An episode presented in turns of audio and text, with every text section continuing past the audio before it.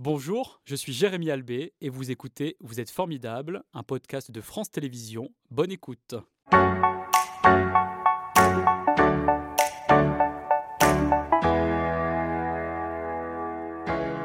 Jean-Pascal, bonjour, merci d'être euh, avec nous. Vous êtes donc directeur de l'association Avema France Victimes 01, mais aussi maire de Nantua, vice-président de l'agglomération du Haut-Buget et membre également euh, du Conseil économique, social et environnemental. Vous êtes très engagé, comme je le disais dans le sommaire.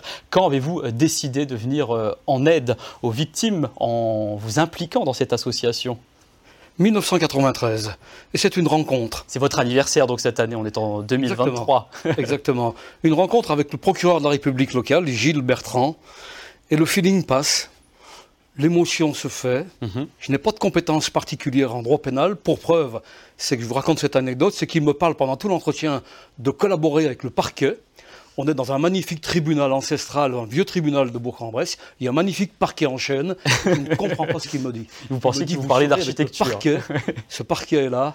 Mais vous dire que voilà, les rencontres, c'est quelque chose d'essentiel pour moi. Cette rencontre avec Gilles Bertrand, c'est le démarrage de l'association d'aide aux victimes en 1993. Et qu'est-ce que vous faisiez à cette époque avant de vous engager dans cette association? J'ai tout fait. J'ai organisé ma vie, d'abord ma vie étudiante mhm. à Dijon, et puis des formations essentiellement sur le social. Euh, des une formation aussi en gestion, en gestion des entreprises. Mhm. Et puis après, je suis rentré euh, dans le milieu justice avec ces premières rencontres et ce cheminement depuis maintenant 30 ans. Voilà, et ce volet social, évidemment, qui est très important au sein de cette association euh, Avema. Quel type de victimes vous accompagnez aujourd'hui? Tout type de victimes où le, le prémisse de l'infraction pénale se dessine que ce soit des victimes de cyberharcèlement, de violences sexuelles, d'accidents de la route, mhm. d'escroqueries, de violences sexuelles, de droit. Tout ce qui touche le droit commun et qui, à un moment donné, va peut-être faire l'objet d'une infraction pénale avant, pendant l'accompagnement mhm. et après l'infraction, pour tout ce qui touche l'indemnisation et la réparation. Et surtout avec une prise en charge psychologique, c'est très important lorsqu'on est victime dans les domaines que vous venez de citer. Comment se traduit euh, ce soutien? Alors ce soutien, c'est plutôt l'idée d'un concept global de l'aide aux victimes que nous travaillons au sein du service, avec bien sûr tout ce qui touche l'accès aux droits, l'accès aux avocats, l'accès mhm. aux huissiers, aux assureurs, mais aussi bien évidemment le soutien psychologique, avec des psychologues formés à la victimologie, qui vont accompagner, soit dans le cadre d'entretien individuel, soit dans le cadre de travail de groupe ou collectif, qui vont accompagner à la reconstruction, à la mise en mots, au travail sur tout ce qui fait trauma, tout ce qui a fait douleur et tout ce qui va permettre d'être reconstruit. Reconstruire, c'est important. Mhm. Tout à l'heure, vous parliez des procédures pénales qui ne sont pas toujours très claires, notamment pour euh, les victimes. Qu'est-ce que vous faites pour rendre leur démarche plus facile? Alors c'est un peu le fil d'Ariane. L'AVEMA, les services de nos victimes, c'est un peu le fil d'Ariane, ce fil rouge conducteur que l'on va découvrir et que l'on va appréhender, nous aussi, au travers d'une procédure qui est très compliquée, mais qui est compliquée aussi pour les magistrats. Prenez le harcèlement aujourd'hui. C'est une nouvelle législation qui arrive. Il y a un an de ça, rien n'existait en matière de harcèlement. Depuis deux jours, il y a des nouveaux textes législatifs qui arrivent, des nouvelles dispositions légales qu'il nous faut appréhender et qu'il nous faut vulgariser avec nos juristes, c'est tout le travail que l'on fait dans l'accompagnement des victimes. Et notamment avec la justice restaurative également, qui est aussi l'une des aides que vous suggérez euh, aux victimes. Qu'est-ce qu'elle permet, cette justice restaurative? Disposition donc, du, du, 14 août 2014, la loi Taubira, qui vont permettre cette rencontre entre un mise en cause et une victime, quelle que soit l'issue d'un procès, notamment dans le cadre de procédures euh, où l'infraction n'est pas caractérisée, mhm. notamment dans le cadre de procédures prescrite, où l'on peut s'autoriser, avec l'accord de, du mise en cause et de la victime, ce temps de rencontre, ce temps d'élaboration, ce temps de compréhension d'un événement qui peut remonter parfois à 10 ou 15 ans et qui va permettre cet échange, cette restauration du dialogue, du, dialogue pardon, et puis cet apaisement euh, cette compréhension parfois de faits inexpliqués qui remontent parfois à plusieurs années. Comment vous, vous collaborez en tant qu'association avec les instances judiciaires? En permanence. Le parquet est notre interlocuteur majeur. Le parquet est d'ailleurs la locomotive des parties civiles et des victimes. Mhm. Donc en permanence avec le parquet de Bourg-en-Bresse ou les autres parquets des ressorts, nous avons des instances de concertation, de travail, d'élaboration, notamment sur l'unité médico-judiciaire qui concerne les mineurs victimes de violences à caractère sexuel. Voilà, on va parler dans quelques instants, mais avant cela, on va parler de la psychobox, qui est une prise en charge euh, groupale. Euh, qu'est-ce que c'est concrètement la psychobox? Alors il y a l'esprit, il y a le travail autour de, la mentalisation des agressions, mhm. mais il y a aussi le corps. Et la psychobox permet d'un face à face où l'expression du corps, au travers de mouvements de boxe, va permettre d'être élaboré, démontré, euh, pour que cette violence interne, vécue ou subie, puisse s'exprimer, puisse être analysé au travers de plusieurs heures ou d'une journée parfois avec les psychoboxeurs que nous avons, mhm. euh, et puis les mises en cause ou les victimes qui acceptent un temps donné de se mettre en mouvement, de se mettre en scène et de permettre l'analyse au travers de mouvements de boxe, de ce que cela manifeste, de ce que cela nous fait, nous fait nous fait vivre, nous fait imaginer. C'est libérateur en quelque sorte de faire ça. Exactement, libérateur et, et, surtout un feedback mhm. avec le psychologue qui est là sur ce que l'on vit, sur ce qu'on ressent. Et vous proposez aussi d'autres euh, méthodes, le photo-langage, le groupe de défense personnelle ou encore une, un atelier bien-être, reconstruction de l'image de soi également. Comment ont été conçues ces méthodes? Ces méthodes ont été conçues avec notre expérience de terrain et avec des professionnels qu'on a recrutés, euh, des gens qui font effectivement de la défense personnelle, des gens qui font de l'esthétisme, euh, qui travaillent avec nous sur ces sujets-là, qui ont élaboré des protocoles de groupe.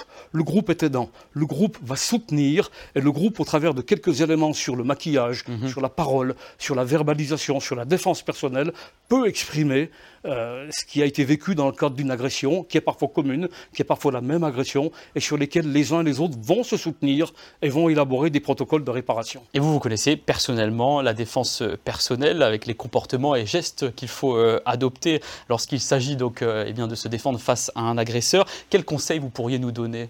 Très rapidement, le premier des conseils, l'évaluation de la situation. Dans mhm. quelle situation je suis Si je suis en Afghanistan ou si je suis ici dans les locaux apaisants et bienveillants de France 3, c'est pas la même approche, mhm. c'est pas la même définition. Donc d'abord l'évaluation de la situation et la priorité des priorités, se préserver, rester en vie. Et là on décline plusieurs protocoles qui vont de courir, se cacher, parler, euh, s'apaiser, retrouver les mots, remettre l'autre dans l'humanité, mhm. remettre l'agresseur dans l'humanité. Le meilleur exemple, c'est Guy Georges, tué en Syrie dans le 10e arrondissement, dix victimes tuées, assassinées et violées. La onzième qu'il laisse en vie, c'est celle qui lui dit Arrête, tu ressembles à mon petit-fils. Et donc en fait, il faut euh, apporter euh, de l'humain finalement lorsqu'on est face à un agresseur et ça lui permet de se reconnecter euh, avec la personne qui est face à lui, on l'a compris. Dans le département de l'Ain, quelle est la situation des violences intrafamiliales? Aujourd'hui, c'est 1800 situations suivies dans notre service de femmes mhm, victimes de mhm. violences conjugales, suivies dans le cadre des intervenants sociaux en gendarmerie et en commissariat, mais c'est surtout la problématique majeure qui nous inquiète aujourd'hui, des enfants témoins. Mhm. Ces enfants témoins, ils sont là. Aucune procédure légale et juridique ne permet de les encadrer ou de les accompagner.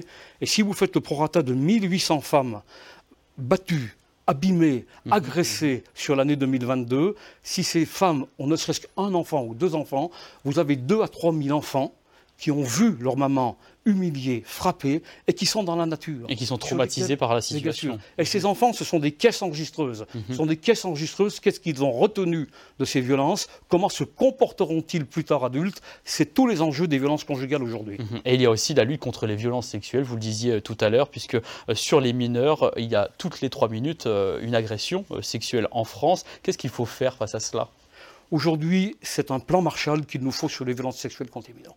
200 000 enfants, chaque année, sont victimes de viols ou d'agressions sexuelles en France aujourd'hui. Mhm. Il faut donc développer ce que le gouvernement est en train de faire, les UAPED, les unités d'accueil en milieu pédiatrique, mais aussi créer tout un socle d'accueil, de soutien, d'orientation, de, travail autour de la parole de l'enfant, mhm, mhm. pour que cette parole, même si elle n'a pas de suite en justice, elle puisse être crue, elle puisse être entendue, elle puisse être organisé. Et libéré aussi, parce que parfois il y a aussi des tabous et c'est difficile de parler de ces situations. On va regarder un petit extrait justement de l'un des clips de sensibilisation euh, à cette grande cause qui est actuellement euh, diffusé dans tous les médias d'ailleurs.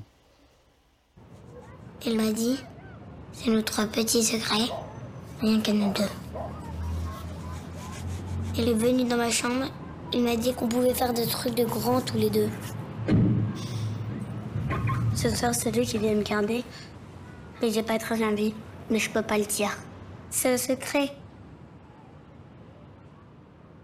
Toutes les trois minutes, un enfant est victime d'inceste, de viol ou d'agression sexuelle. Au moindre doute, appelez le 119.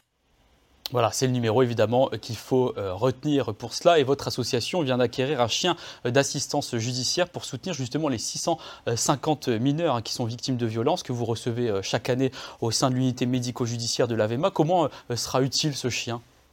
Alors ce chien va arriver, Mhm. il est actuellement en formation avec Andy Chien et nous allons travailler avec lui pour tout ce qui touche la mise en place de la parole, l'écoute de la parole. Ce chien est quelque chose, est un, est un animal transitionnel pour que les enfants de 3, de 4, de 2 ans que nous accueillons aussi dans ce service Notamment dans le cadre d'agressions sexuelles. notamment dans le cadre des violences sexuelles, Mhm. puisse être dans un lieu apaisant. Et ce chien est formé à venir se frotter, à venir manifester de l'empathie sur l'enfant Mhm. pour que la parole de cet enfant puisse être recueillie. On a cette très belle phrase de Paul Ricoeur qui guide un petit peu notre service. Derrière la clameur de la victime se cache moins vengeance que récit. Mhm. C'est le récit qui nous écoute, qui nous importe, de l'enfant et dans son parcours après au sein de l'instance judiciaire, au travers de l'UMG et de l'AVEMA. Mhm. Jean-Pascal, vous êtes aussi membre du Conseil euh, euh, économique, social et environnemental à Paris, dans le palais de Iéna. Dans ce conseil, vous représentez euh, l'association euh, France Victimes. Vous siégez dans plusieurs commissions, commission environnement, une commission temporaire cannabis et également une commission temporaire fin de vie, et membre également de la délégation aux droits des femmes et de la l'égalité. Des sujets quand même d'actualité qui sont complexes, très Quelle vision, vous, vous souhaitez euh, apporter à l'ensemble de ces thèmes? C'est la vision de la société civile. La société civile au CESE est représentée de 170 représentants qui appartiennent à différentes organisations professionnelles ou associatives ou autres, et qui vont se positionner sur des sujets d'actualité, sur des saisines du gouvernement, sur le cannabis, sur la fin de vie. Et c'est vraiment l'émanation de la société civile qui vient dans le débat public, dans le débat parlementaire, amener un avis, amener des recommandations, amener des plaidoyers au travers de consensus ou de dissensus que nous menons en permanence dans nos travaux au Palais d'Iéna. Et vous êtes maire de Nantua aussi, je le disais tout à l'heure, dans une petite commune. Est-ce que euh, cela vous permet de prendre le pouls de l'opinion de la population sur ces sujets?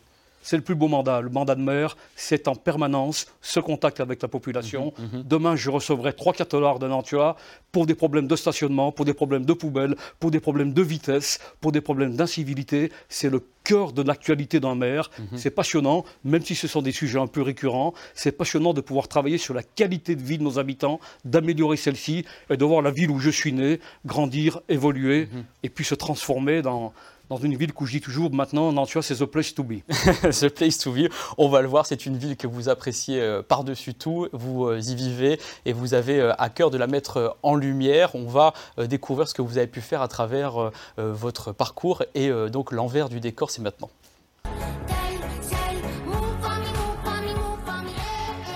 Alors en préparant cette émission, vous m'avez dit que vous, vous aviez euh, finalement euh, cette question qui vous revenait toujours en tête, est-ce que la vie euh, est belle? Est-ce que vous, vous la considérez comme ça, votre vie? Oui, je la considère comme ça. À l'heure où je regarde un peu dans le rétroviseur, je me dis que j'ai eu beaucoup de chance. Mhm. Mais cette chance-là, c'est les rencontres. Je vous l'ai dit tout à l'heure en préambule, les rencontres avec des hommes, avec des femmes qui m'ont marqué, qui m'ont donné confiance et qui m'ont donné aussi de la belle énergie pour continuer dans le métier, dans la vie qui est la mienne. Et restez bien ancré sur votre territoire. Quel est le lieu dans la région où vous allez vous ressourcer? Nantua. J'en ai pas d'autres. Les montagnes de Nantua, le lac de Nantua, pour moi, elles sont essentielles. C'est mon lieu de ressources, c'est mon lieu d'enfance, c'est mon lieu où je suis tous les week-ends. C'est les lieux, c'est le lieu aussi où les cendres de ma mère reposent.